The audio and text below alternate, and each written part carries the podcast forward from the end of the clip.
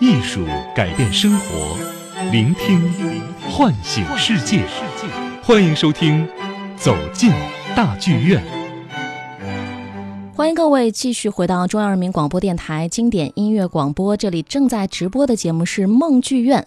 梦剧院让经典绽放光芒。接下来的时间呢，在我们的直播间有一位老朋友做客，所以也欢迎大家啊，再记一下我们的互动联络方式。有什么样的问题或者有什么样的想法，都可以和我们的这位嘉宾一起来沟通一下。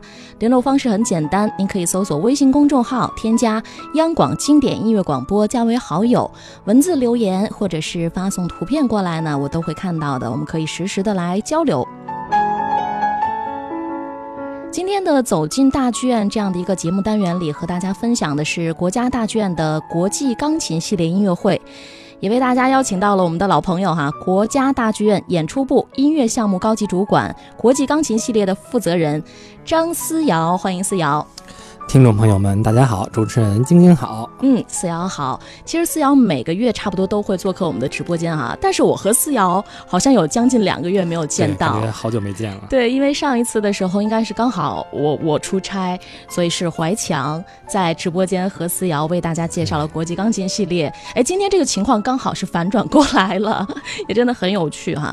嗯，其实每个月思瑶来到我们的直播间和大家分享国家大剧院的这个国际钢琴系列。音乐会，那现在已经是接近年终岁尾的时候了，一年四季春夏秋冬也为我们做了十多场专业的这种分享。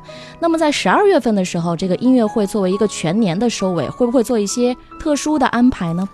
对，我觉得首先当然要特别感谢这个经典音乐广播梦剧院这个栏目，哎，能够给古典音乐以及和这样一个平台，能够让我们。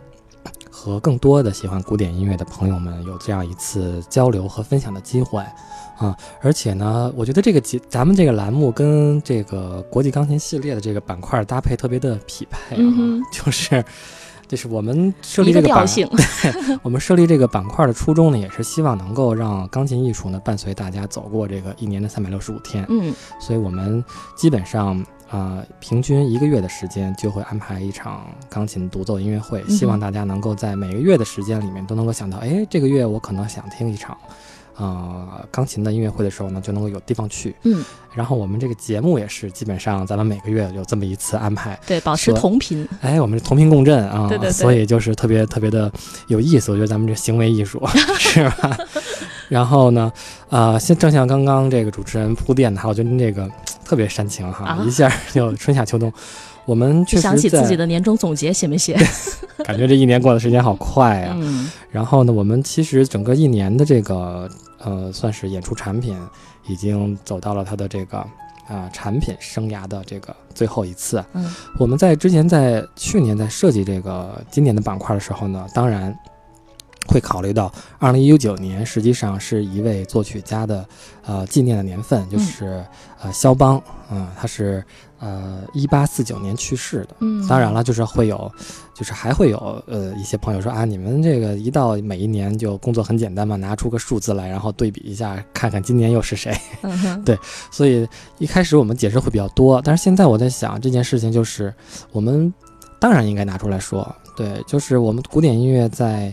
呃，大众这个传播中，实际上还是力量比较少的，嗯，所以我们如果整年份的时候不说，那什么时候说呢？所以我们当然要过来，呃，更多的去 着重一些笔墨。说当然了，作为一个全年的系列，我们不可能每一场都做肖邦，对吧？这样的话产品过于单一了，所以我们会在重要的节点来，来把让这个纪念肖邦的这个主线。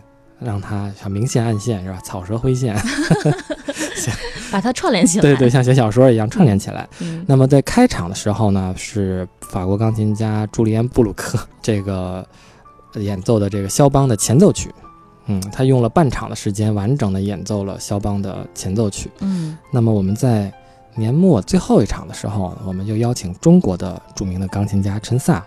啊，来用整场的肖邦的夜曲作为收尾。我们都知道，肖邦写了很多很多夜曲，出版的一共十九首。嗯，那么陈萨这次呢，还发掘出了两首这个遗作哦，啊，所以一共是二十一首。嗯，那么用一整场来演奏肖邦的夜曲，来作为全年钢琴系列的收尾，我觉得这个本身是一个挺有仪式感的一件事情。就是有一种首尾呼应的感觉。对，嗯然后让大家回顾全年的时候会有这样一个印象。嗯嗯嗯，所以这个十二月份的演出，看来在设计的时候也是非常的精心安排的。对对对，当然了，我们在这个过程中也会有其他的著名的钢琴家去演奏肖邦的作品，比如说我们月初的时候，十二月一号李云迪先生演奏的这个奏鸣曲里面，嗯也演奏了这个肖邦的这个呃奏鸣曲嗯啊、所有，所以就是实际上肖邦对于所有的音乐家和爱好者来讲，都是一个非常迷人的形象。是的嗯，那既然思瑶给我们大家介绍了哈，在十二月份的时候呢，我们这个主角呢，当然还是会关注到肖邦他的身上，所以接下来的时间呢，我们就要带给大家肖邦的降 E 大调夜曲。呃，这一首作品我们即将要听到的哈，应该是就是大几乎是最著名的一首，对对对家喻户晓的一首。是，所以也是肖邦在沙龙和朋友聚会的时候，他很喜欢演奏的一首。太著名了，这首大家一听就知道了。好，那我们就来听一听吧。《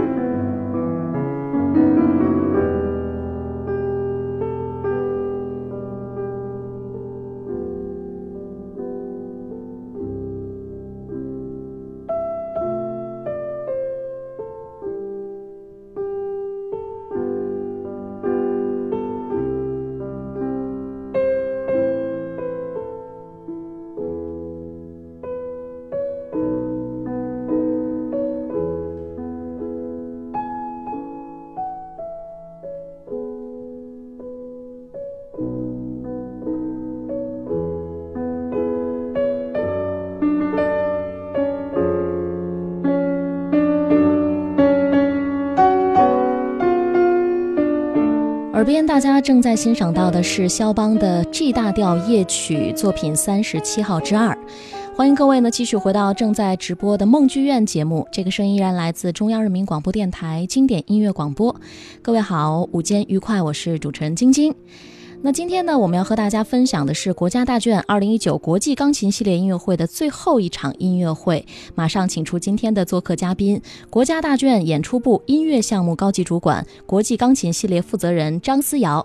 欢迎思瑶，听众朋友们，大家好，哎，主持人好，嗯，我刚刚呢看到我们微信平台上，除了有听众朋友表达对于古典音乐的喜爱之外呢，还有朋友哈，一位新朋友萤火，他说，他说，我觉得这个必须得请嘉宾来多跟大家好好的说一说，讲解一下，这样古典音乐才能更好的推广下去。哎，谢谢这位听众，对我觉得我们这个呃节目也特别的有意义，也让我们感觉到了好像就是自己肩负一份责任，因为有很多朋友。确实很想走进古典乐的大门，是这样的，是，呃，很多乐迷呢都非常的喜爱肖邦。那肖邦的作品也是伴随了很多演奏家的职业生涯。作曲家肖邦他的作品有什么独特的魅力？为什么这么多人这么爱他？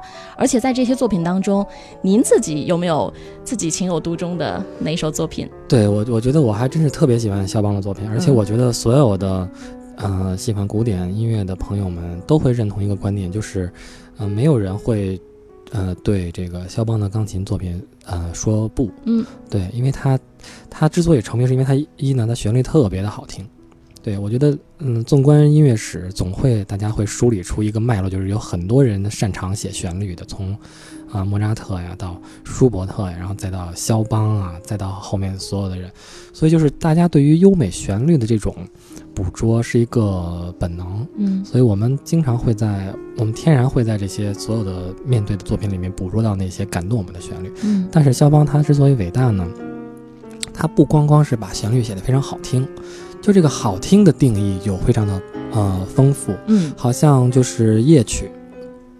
我们他借用了这样的一个，呃，题材，但实际上，嗯，他总能够在这个题材中间给出他自己更新的东西。就是你能够一开始听说啊，乐曲是一个舒缓的，但是慢慢的你就被肖邦带到了他自己的主观世界里面去，你就会感受到他所感受的这种思乡啊，或者是冥想啊，或者是一种思绪。我觉得这是他特别伟大的一个地方，所以他，他是一个。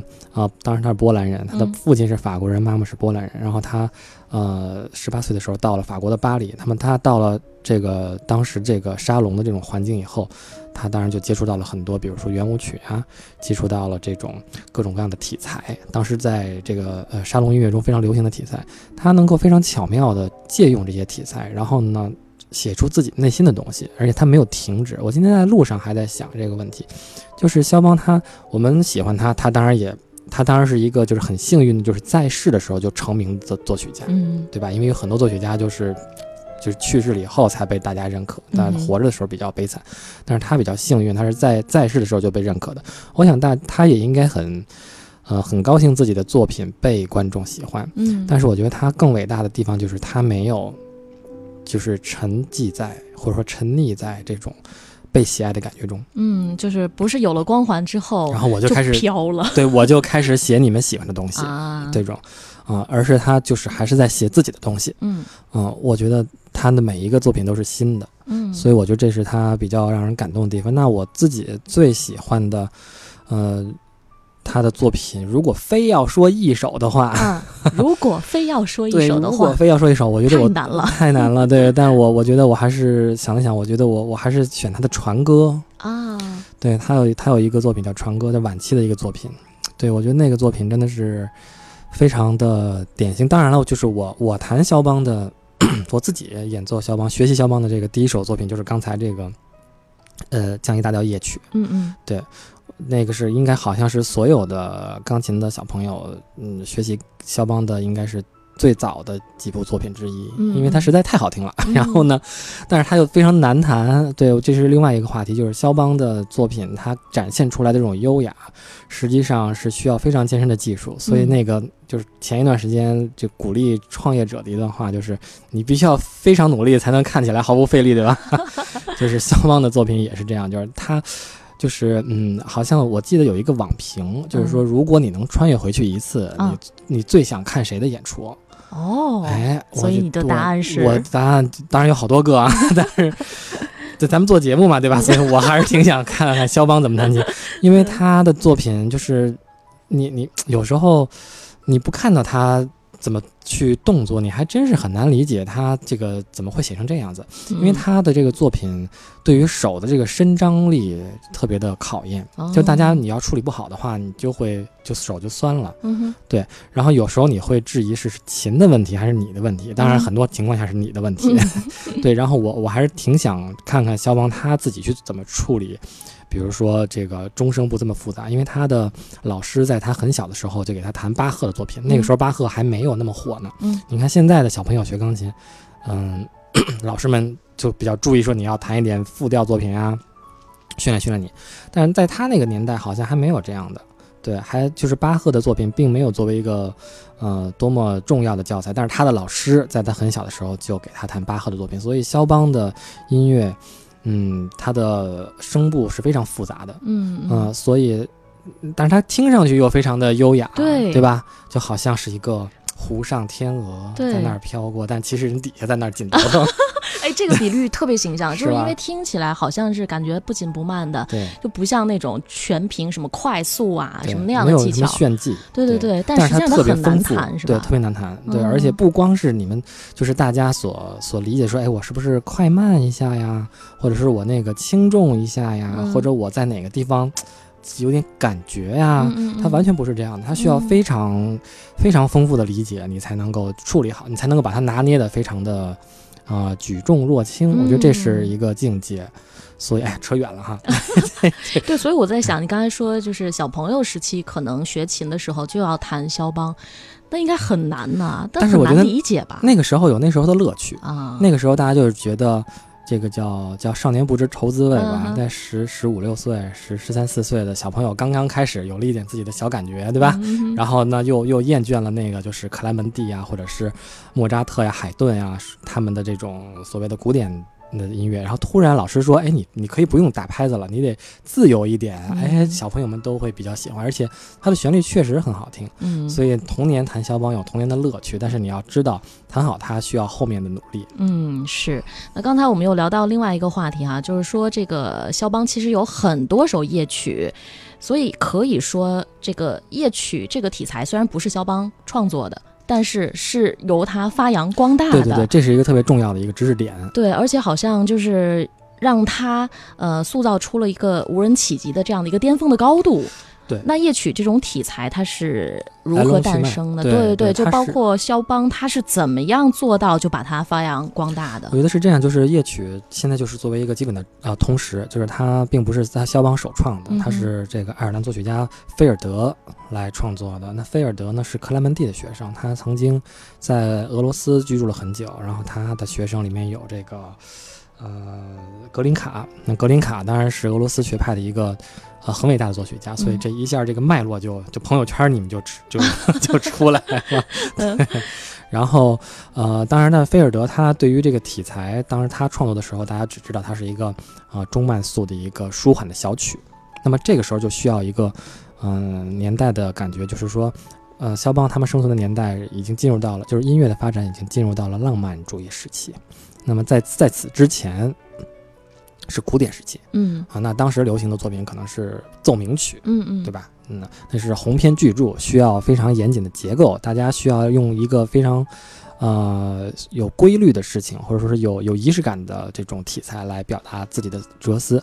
那么到了肖邦这个时候，音乐已经进入到了浪漫主义时期。那么肖邦其实跟舒曼是同岁，呃，嗯就是同年出生，对不起，同代人，对，同一代人，对，嗯他们是，而他们彼此认识，嗯所以呢，而且舒曼对于肖邦的音乐给予了非常高的评价哈，嗯说是他是这个花丛中的大炮，就是侵略者如果知道他的马祖卡里面有多么这个呃抗争的和自由的精神，你们就就会禁止这种音乐，因为他是花丛中的大炮，嗯，这是舒曼给他的一个评价。嗯然后那肖邦在呃。就是他借鉴了，或者说他运用了这个菲尔德所创作的这个夜曲的这个形式，嗯嗯，他没有把它表就仅仅作为一种个性，就是个人，呃感受或者说情绪的一种表达。他在他的这个夜曲里面，他借用这个形式，他表达了他自己的东西。他，比如说他的这种，啊，我们从分析上来讲，比如他的旋律，他经常会进行加花的处理，就是像刚刚我们听到的，他旋律第一次出现，第二次出现，第三次出现，他每次都有变化，嗯，然后他会有他自己天才的一种华彩段，那么他会融入自己的个性的这种和声的这种处理。所以我觉得，就是他给予了他发掘了这个夜曲这种形式最大的潜力，嗯，所以以至于现在我们一说夜曲就是肖邦的夜曲，对吧？还有首歌就是 肖邦的夜曲，这个可能周杰伦功不可没，也是对，就把它就标签化了。所以可见，就是对于，嗯，就是肖邦对于夜曲这种题材，他的。这种啊，把它提升到了一个前无古人的一个高度。嗯，好，那有关更多的这个音乐话题呢，我们稍后在下半个小时的节目当中呢，再继续请思瑶和大家来分享啊。时间真的过得很快，我们现在呢必须要小小的休息一段了。时间就要从头重回了从前的你我，守护温柔，从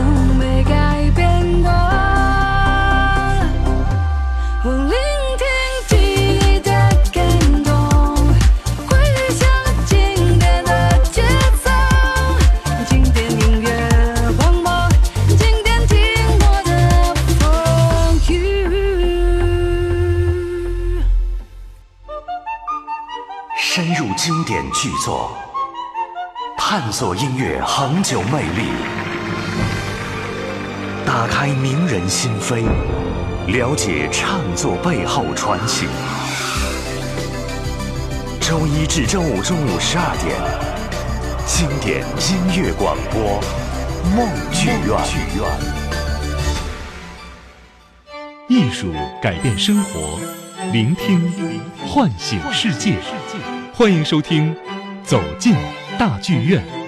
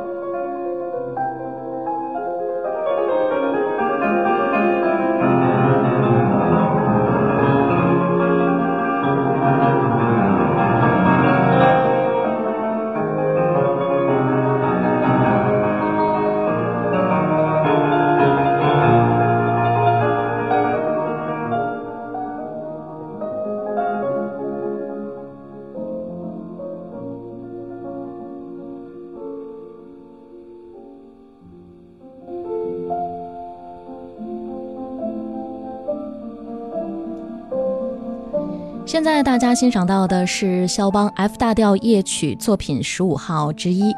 欢迎各位呢继续回到中央人民广播电台经典音乐广播，这里正在直播的节目是梦剧院。午间愉快，我是主持人晶晶。那今天在我们的直播间呢，有一位老朋友做客，他会继续和大家来分享国家大卷二零一九国际钢琴系列音乐会，请出国家大卷演出部音乐项目高级主管、国际钢琴系列负责人张思瑶。思瑶你好，哎，听众朋友们，大家好，晶晶好。嗯，今天思瑶做客呢，又和我们好好的来解读一下肖邦。嗯，肖邦的夜曲呢，确实是属于人气非常高的古典钢琴的曲目哈。然而，在一场音乐会上，如果要是聆听全套的夜曲，这种情况是不是还是比较少见的？对，我觉得这个。这个今年最后这一场音乐会哈，十二月二十一号由陈萨带来的就是全部的肖邦夜曲的这一套音乐会，还是很难得的。嗯，因为呢，我们这个主意哈，我们相互碰撞这个主意，实际上是在一两年前的很偶然的一个经历上。当时我们可能在聊，嗯，他去年的一个作的音乐会，然后呢，我们就当时就说，哎，以后有什么打算呀？然后就说 哪年哪年是是贝多芬年。哪年哪年是肖邦年？其他人了解到都在干什么？然 后做演出计划。对对，就是说，我说那谁谁谁弹什么？然后他说，哎，好像肖邦的夜曲好像没有人全套弹过。我说对，我说这还挺酷的。当时就觉得是一个很酷的想法，但是呢，嗯，确实没有更大的把握说把它呈现出来，因为呢，我们会受困于这样一个理解，就是大家一说起肖邦的夜曲来以后呢，我估计很多人的感受就说，哎呀，那这场会不会特别闷呢？嗯，对，就是说。因为你受到“夜曲”两个字的诱，就是误导，误导，误导，不够激情啊。对，你说是不是这个感觉？是不是就昏昏入睡了？就 感觉那种。但后来我们想，正是因为有这样的误解，所以我们更要做这样的事情，就是来用一个真实发生的行为和音乐会来告诉大家，就是说，肖邦的夜曲实际上它包罗万象，它有暗含的，或者它包含的更为丰富和激烈的情感。嗯嗯，就是。这跟肖邦之前在他活着的时候，在在巴黎的这个沙龙里面去去演奏是一个一个意思，就是大家因为他演奏而来了，然后因为他演奏了圆舞曲而来了，然后因为他演奏了大波兰舞曲而而去他的音乐会，然后呢，因为。这个觉得旋律好听而坐下去听进去了，但是你会在他的音乐中听到更多的东西。嗯，我觉得这是跟他之前做的事情是一样的。我觉得这个我们需要这样一个行为的艺术来向大家来表明肖邦的音乐创作有多么的伟大。嗯，可是如果要是这个欣赏全集类的音乐会。会不会对于听众来说也是这个考验相对比较大？然后包括对于演奏家本身来说也是很具挑战性的。对于演奏家的挑战性是一定的，嗯。然后对于观众的挑战性，我觉得，呃，只要是喜欢古典音乐的乐迷，或者说是喜欢艺术的朋友，我觉得他们是会希望自己被挑战一下。有时候，对不对？就是好像你去看一个电影。然后你总是希望看一个烧脑一点的吧？嗯嗯嗯。如果有道理，如果这个剧情你看了五分钟你就知道是怎么回事了，你可能，对吧？你可能更热衷去那个影评给他打一个两分什么的。但如果你那个剧尾看到最后，你才知道，哇塞，原来是这样子哇！然后你就会去热衷于影评啊什么的。我觉得，我觉得这是一个挺有意思的事情，是一个证明自己智商和接受能力的过程。对对对，而且我觉得你会。大家会觉得说，嗯，这个艺术应该是这样去表达，然后呢，你会觉得有更多的这种正向的反馈，嗯，就好像是你你你去，好像我们在练习一个作品的时候，你可能一开始不大明白中间是怎么怎么回事，你就会想，这贝多芬当时怎么想的呀，对吧？你这个问题会一直萦绕在你脑子里，然后突然有一天就觉得 他可能是这么想的，啊，嗯，大家都需要一个，就在我们这个快餐时代，我们需要一个比较长的过程去。去享受和回味古典音乐，我觉得这是一个艺术从业者该思考的事情。嗯嗯，就像刚才你说到的哈，可能有一部分朋友会对夜曲这样的一个题材有误解，就会觉得说它一定是深沉的，一定是宁静的，有助于睡眠的。对，但实际上呢，就实际上夜曲都是这样的。这样的风格当然不是，对，你看我们刚刚听到这首，就是它前后会非常的对比，非常强烈，它是戏剧性的，嗯，对。然后我们再呃之前听到的那个，呃，我们今天节目中听到的第二首，呃，这个作品就是 G 大调那首，它是呃优雅的旋律完了以后，它突然出了一段冥想段，嗯嗯，啊，就是音乐会突然更安静，嗯，所以就是它一定是会引起你更多思考的一种音乐作品。所以呢，之前，嗯。有一个平台找我说，嗯，这个请请张老师推荐，就是说有助于睡眠的这个作品是什么？古典音乐是什么？然后是相关的乐器可不可以？嗯，我想了想，我说这个问题我没法推荐给你。我说优秀的古典音乐一定是引起你更多的思考的，我觉得不会有助于睡眠的。对，可能大家就是被这两个字所迷惑了。对，因为有助于睡眠的话，你应该去锻炼，就是累了。你就睡着了。对，但是很多人跑完步之后也会很兴奋啊。对啊，对呀，看书吧，看书可能比较好。做一件你不感兴趣的事情。背单词。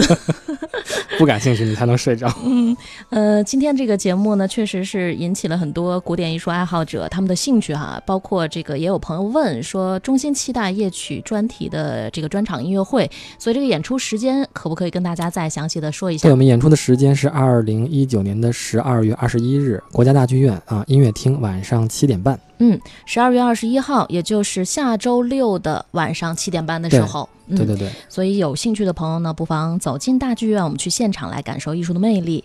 那接下来的时间呢，我们就来呃感受一下。哎，这首作品当中有刚才四瑶提到的这个戏剧性吗？对，F 小调也曲，大家可以来感受一下。嗯，好的，我们一起来欣赏一下。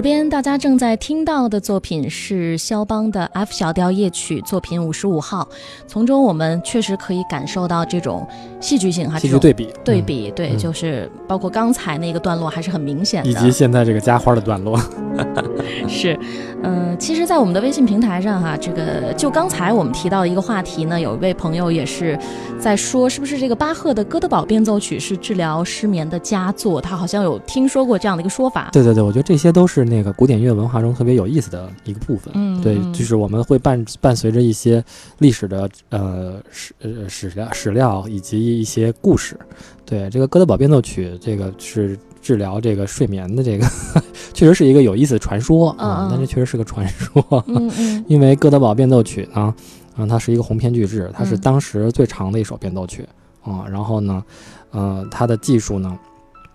就是如果你想演奏它的这个技术，也不是当时这个叫哥德堡的这个年轻人能够演奏的，所以这是这就是当时巴赫创作的一首。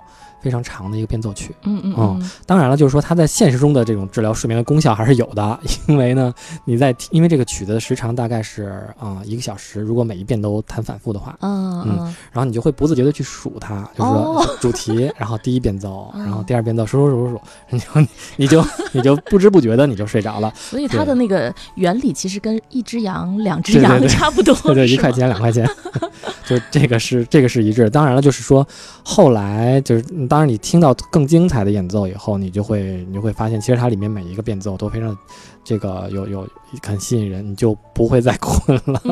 对我之前有一段时间，我上班我就听这个曲子，因为从我把那个第一首放开始到那个最后一个变奏听完，就就到单位了，大概一个多小时。嗯嗯哦，也，是一个计时的一个很好的帮助。所以我大概就比如说开到西单的时候，嗯，这个大概就是第三十个变奏，然后大概能估算出来今天是迟到还是没问题。对对，就挺有挺有意思的一个现象。对对对，其实我觉得这些。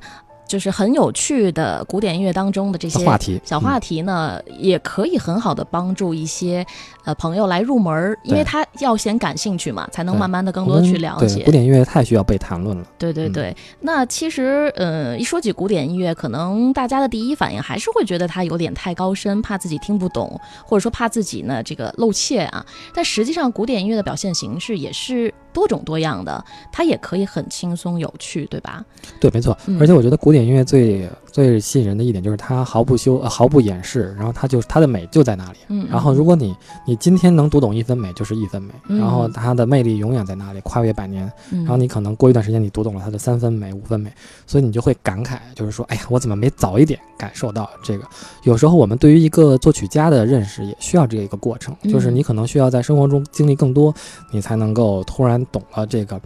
啊，原来巴赫他是这样一个心境，或者怎么样，然后你就会觉得，哎呀，终于认识了一个老熟人。嗯，所以我我有一个特别有意思的经历，当时去去维也纳旅游，然后呢，同行的人就说，哎，我们那个因为维也纳那个免税店。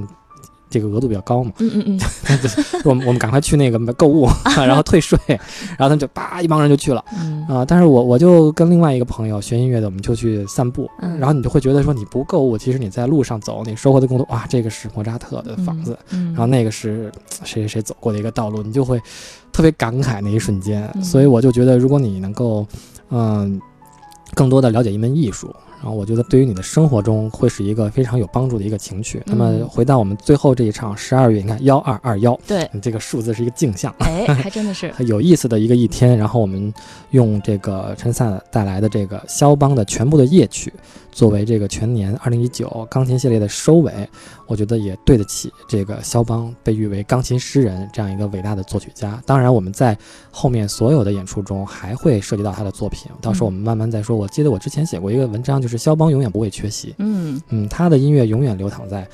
有流淌在这个钢琴家的指尖，流淌在我们的心里。是，那既然十二月二十一号肖邦夜曲陈萨钢琴独奏音乐会呢，会给今年全年的国际钢琴系列的演出画上一个非常完美的句号。